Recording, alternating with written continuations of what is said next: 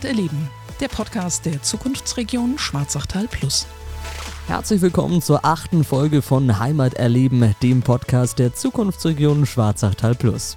Ich bin Max Dettenthaler und ich freue mich nun auf einen weiteren Halt bei unserer gemeinsamen Reise durch die neuen Mitgliedskommunen. In jeder Folge stellen wir eine der neuen Kommunen in den Fokus. Hierbei orientieren wir uns an der Rundradtour durch die Schwarzachtal Plus Region. Die Strecke auch nochmal online auf schwarzachtalplus.de. Nach meinem letzten Halt in Pürbaum fahre ich nun wieder Richtung Norden und kehre zurück nach Mittelfranken in den Landkreis Nürnberger Land. Wir folgen dem Radweg von Pürbaum aus über Unterverrieden in den Burgtanner Ortskern. Dort treffe ich gleich den Bürgermeister Heinz Meyer. Doch vorher noch alle wichtigsten Infos über die Kommune in 60 Sekunden.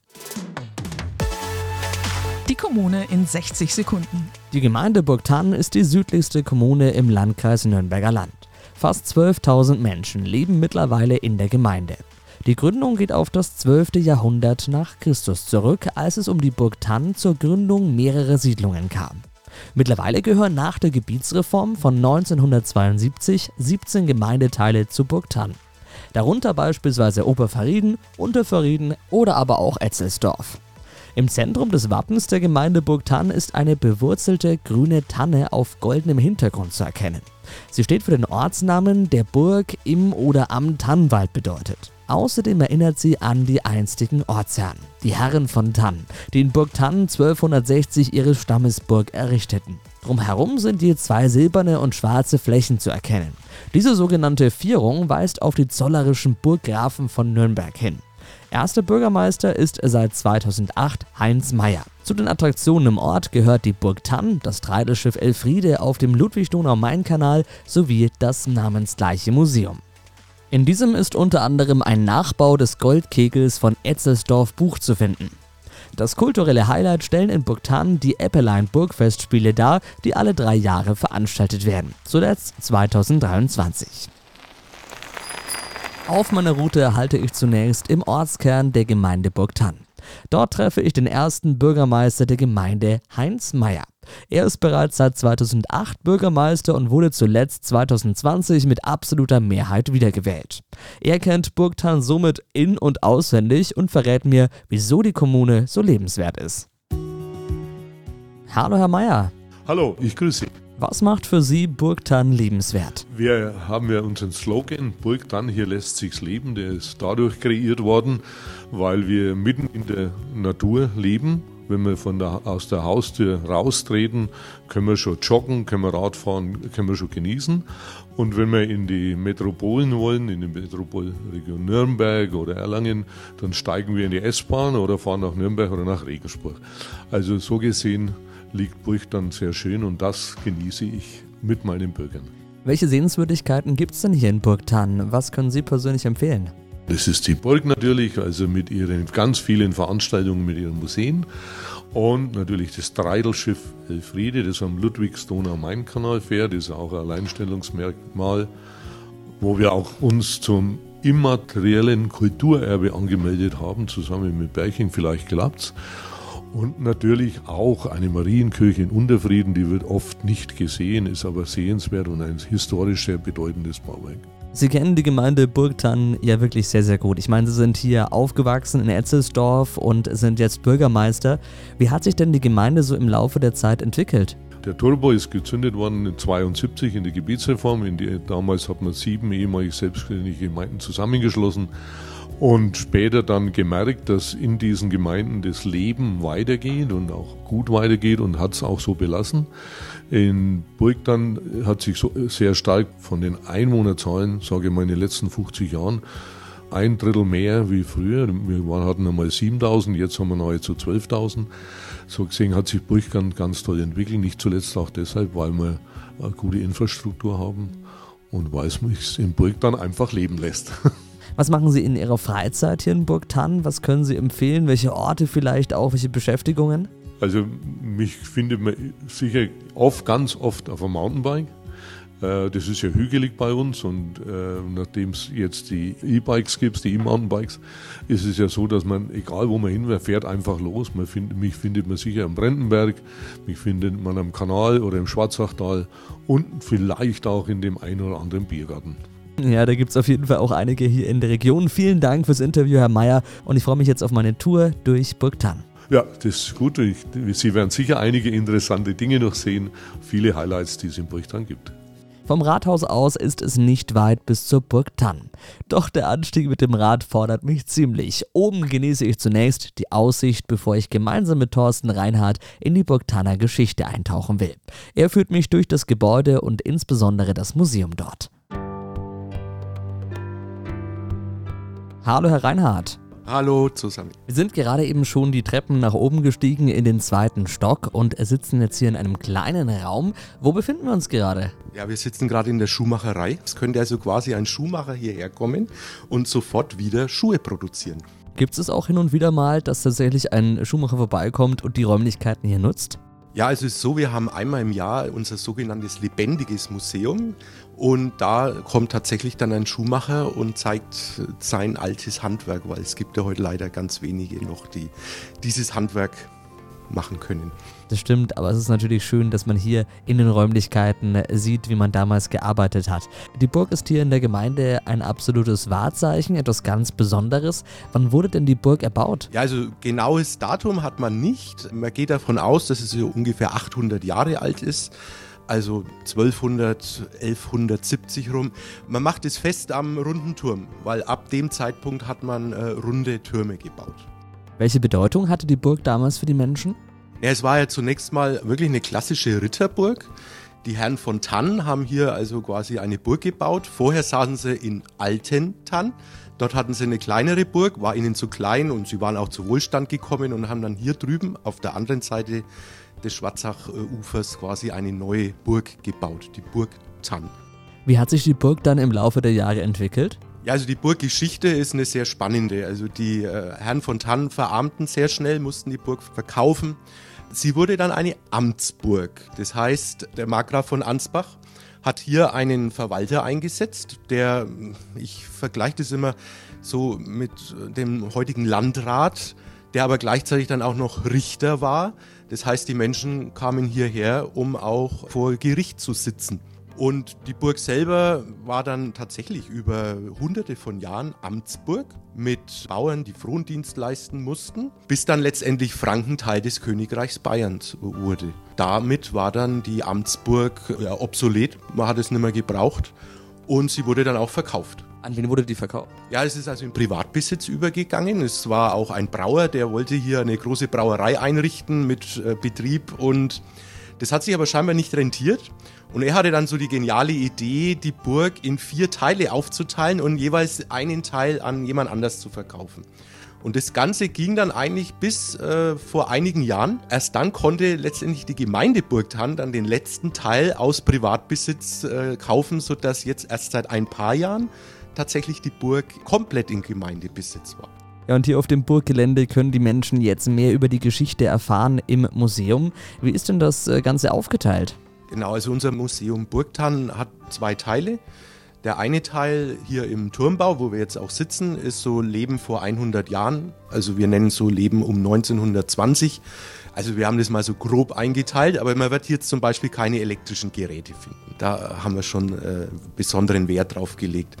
Hier ist tatsächlich Leben, Wohnen und Arbeiten das große Thema. Und im zweiten Teil der Burg, im äh, Kapellenbau auf der anderen Seite vom Burghof, das nennen wir so ja, Burgtanner Zeitreise, Burgtanner Geschichte. Da fangen wir aber so richtig früh an, nämlich schon bei den Dinosauriern und enden in der Nachkriegszeit. Ja, klingt sehr spannend und man darf es, denke ich, schon verraten, es gibt wirklich einige Fotospots hier. Ja, natürlich. Also was hier in der Burg natürlich auch ist, ist äh, das Standesamt der Gemeinde Burgtann.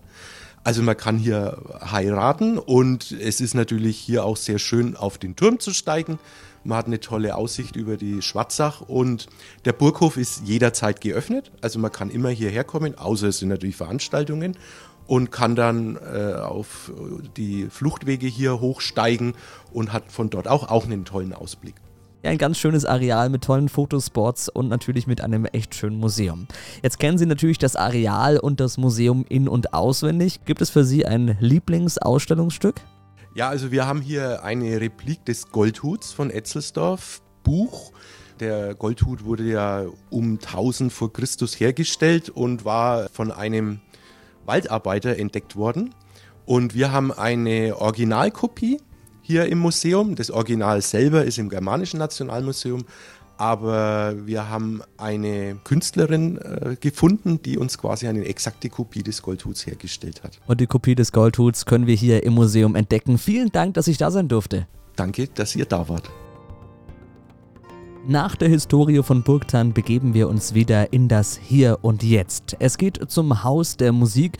Dort treffe ich Edi Fall vom Soundorchester Burgtan und vom Musikforum.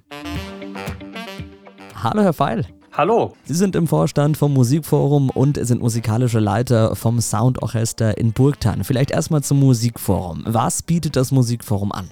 Naja, das ist eigentlich ein Musikverein oder eine Musikschule, kann man fast sagen der vielen freien Musiklehrern die Möglichkeit bietet, im Haus der Musik Unterricht zu geben. Und zwar äh, sind wir oder gehören wir im Nürnberger Land zu den größten Musikschulen dieser Art mit 23 Lehrern und über 450 Schülern. Seit wann gibt es den Verein und wie ist das Musikforum damals entstanden? Das Musikforum wird nächstes Jahr 20 Jahre alt, also sprich, es ist dann 2004 gegründet worden. Davor waren zwei Jahre ähm, harte Arbeit, um eine Satzung zusammenzustellen mit verschiedenen Kollegen. Gegründet und der Sinn und Zweck, warum das damals entstanden ist, war natürlich Ursache das Soundorchester Burg Tann. Ich hatte das davor schon gegründet und wir haben Musiklehrer gesucht für unsere Musiker. Und dann hatte ich das damals mit dem damaligen Bürgermeister besprochen und äh, wir haben dann ein Haus zur Verfügung gestellt bekommen, wo wir dann die Musiklehrer dann zusammenbündeln konnten. Ja, Sie sind ja auch ein Vollblutmusiker. Sie sind äh, im Musikforum fürs Blaswerk zuständig, unterrichten Trompete, Posaune, Tenorhorn und die Waldhörner. Wie sind Sie denn zu den Instrumenten gekommen? Ich durch meinen Vater. Ich bin ein bisschen geprägt. Äh, mein Vater ist äh, Musikprofessor gewesen und ich durfte mir gerade so mit sechs, sieben Jahren ein Instrument aussuchen. Ich hatte die Wahl zwischen Klarinette und Trompete. Und ich habe mich dann für Trompete entschieden und ja, das war gut so, es hat mir viel Spaß gemacht und das habe ich dann auch hier in Nürnberg am Konservatorium studiert. Und jetzt sind Sie beim Musikforum tätig und sind unter anderem, wie eingangs schon erwähnt, musikalischer Leiter beim Soundorchester, das ja auch dieses Jahr Jubiläum feiert, oder? Richtig, wir haben dieses Jahr 25 Jahre Jubiläum vom Soundorchester Bogdan. Das ist 98 gegründet worden und ja, damals von mir mit einigen äh, Kollegen für die mit der Vorstandschaft und wir sind gestartet und haben geguckt, was das alles so ergeben könnte. Und ja, siehe da, wir sind 25 Jahre dieses Jahr. Wie viele Musiker sind Teil vom Soundorchester? Ja, da hatten wir ziemlich Glück. Seit dem ersten Gründungsjahr bewegen wir uns im Bereich zwischen 60 und 80 Musikern. Es variiert immer ein bisschen, weil wir immer ein paar Studenten haben, die dann leider uns verlassen müssen für eine Zeit lang, weil sie auswärtig studieren oder es gibt auch junge äh, Mütter, die dann Kinder bekommen. Aber teilweise finden sie wieder zurück und wir haben ja durch das Musikforum Bogdan auch immer relativ gute Nachwuchs. Mit dem Soundorchester haben sie sich mittlerweile in der Region ja wirklich einen Namen gemacht. Man kennt sie weit über Burgtan hinaus und es gibt auch jährlich verschiedene Shows, zu denen sie einladen.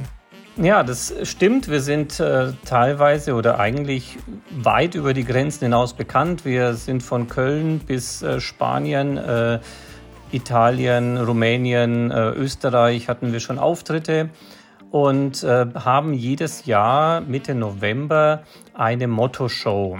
Diese Motto-Shows gibt es eigentlich jetzt schon seit 23 Jahren, weil ich eigentlich jedes Jahr etwas anders meinen Zuhörern bieten wollte. An Musik, Stilistik und an verschiedenen Show-Events. Die Infos und Termine zu den verschiedenen Motto-Shows, die findet man natürlich online auf sound-orchester.de. Vielen Dank, dass ich zu Gast sein durfte im Haus der Musik. Nun fahre ich wieder etwas aus dem Ortskern Burgtan raus Richtung Ludwig-Donau-Main-Kanal. Denn hier gibt es in der Gemeinde nochmal einen ganz besonderen Freizeittipp. Das Treidelschiff Elfriede. Hier haben die Besucher die Möglichkeit, auf dem Kanal mitzufahren. Ich treffe vor Ort Günther Zitzmann. Hallo, Herr Zitzmann. Hallo.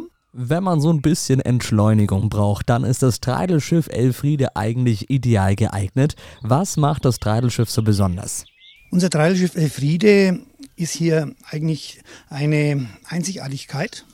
Sie kommt sehr gut bei den Leuten an, weil wir hier eine Stunde lang in Summe drei Kilometer, 1,5 hin und 1,5 Kilometer zurück fahren im Ludwig-Donau-Main-Kanal. Und die Leute sagen dann immer, es ist so schön hier, diese Entschleunigung, diese Ruhe, ja, die Landschaft. Wir haben ein paar Alpakas, Schafe, die Fahrradfahrer am Treidelweg oder am Fahrradweg am Kanal, die winken uns zu, hallo und so. Also die sagen dann immer, wenn sie die Fahrt hinter sich haben, das war so schön und äh, wir waren so, sind so froh und werden auch oft mal wiederkommen und auch das weitergeben, dass wir hier uns so gut äh, gefühlt haben auf dem Treidelschiff Elfriede. Bei der Fahrt kann man entspannen und man erfährt auch noch etwas über die Geschichte vom Treidelschiff und über den Kanal. Genau. Wenn die Leute dann diese Dreiviertelstunde bei uns verbringen, wird ihnen auch was über den Kanal und über die Geschichte des Kanals und auch über das Schiff, das Treidelschiff und ihre Geschichte erzählt. Und äh, was rings um den Kanal alles so äh, erwähnenswert ist, wird hier da den Leuten mitgeteilt. Gehen wir doch mal ein bisschen näher auf die Geschichte ein. Wann wurde das Schiff erbaut und wie wurde das damals von den Menschen genutzt? Unser Treidelschiff Elfriede äh, wurde 1920 gebaut, ist ein Originaltreidelschiff. Auf dem Treidelschiff wurden auch wirklich äh, Güter, die damals so üblich waren, transportiert, äh, Holzstämme, Weinfässer, Lebensmittel aller Art. Ja, aber die Eisenbahn hat leider Gottes unserem Treidelschiff Kaum war der Kanal fertig, den Rang abgelaufen, aber trotzdem wurde es doch häufig, äh, wurden die Treidelschiffe häufig äh, benutzt, um hier Güter vom Schwarzen Meer bis zur Nordsee theoretisch zu transportieren. Ja, das war die Strecke. Und gezogen wurde das Schiff immer von Pferden? Es wurde prinzipiell von Pferden gezogen.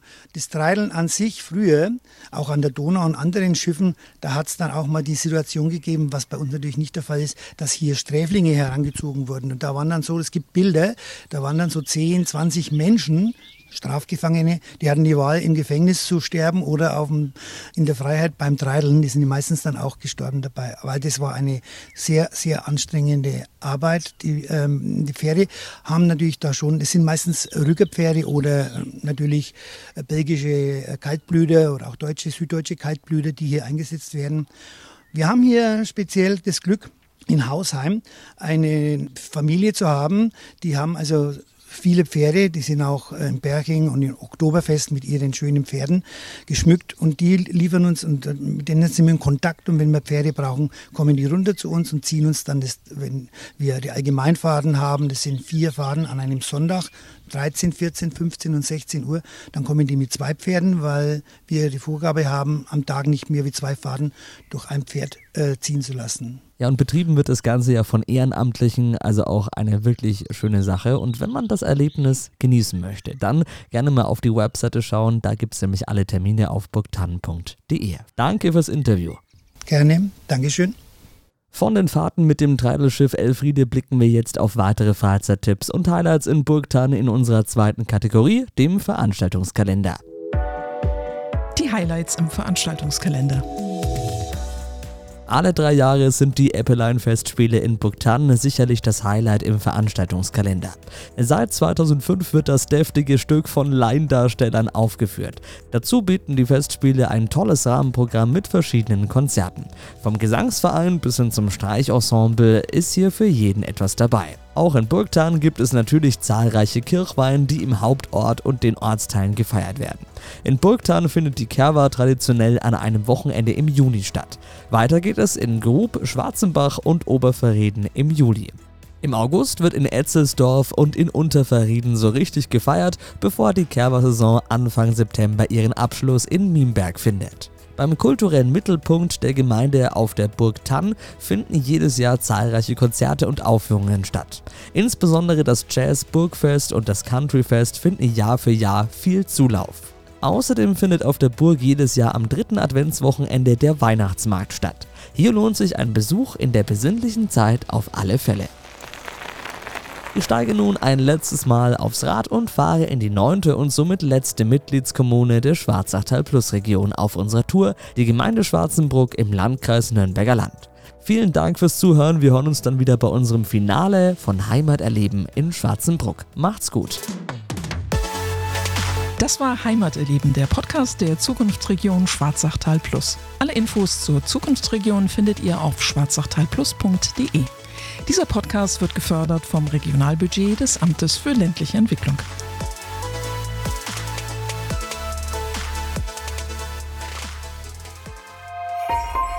Dieser Podcast wurde produziert von der MD Media and Entertainment.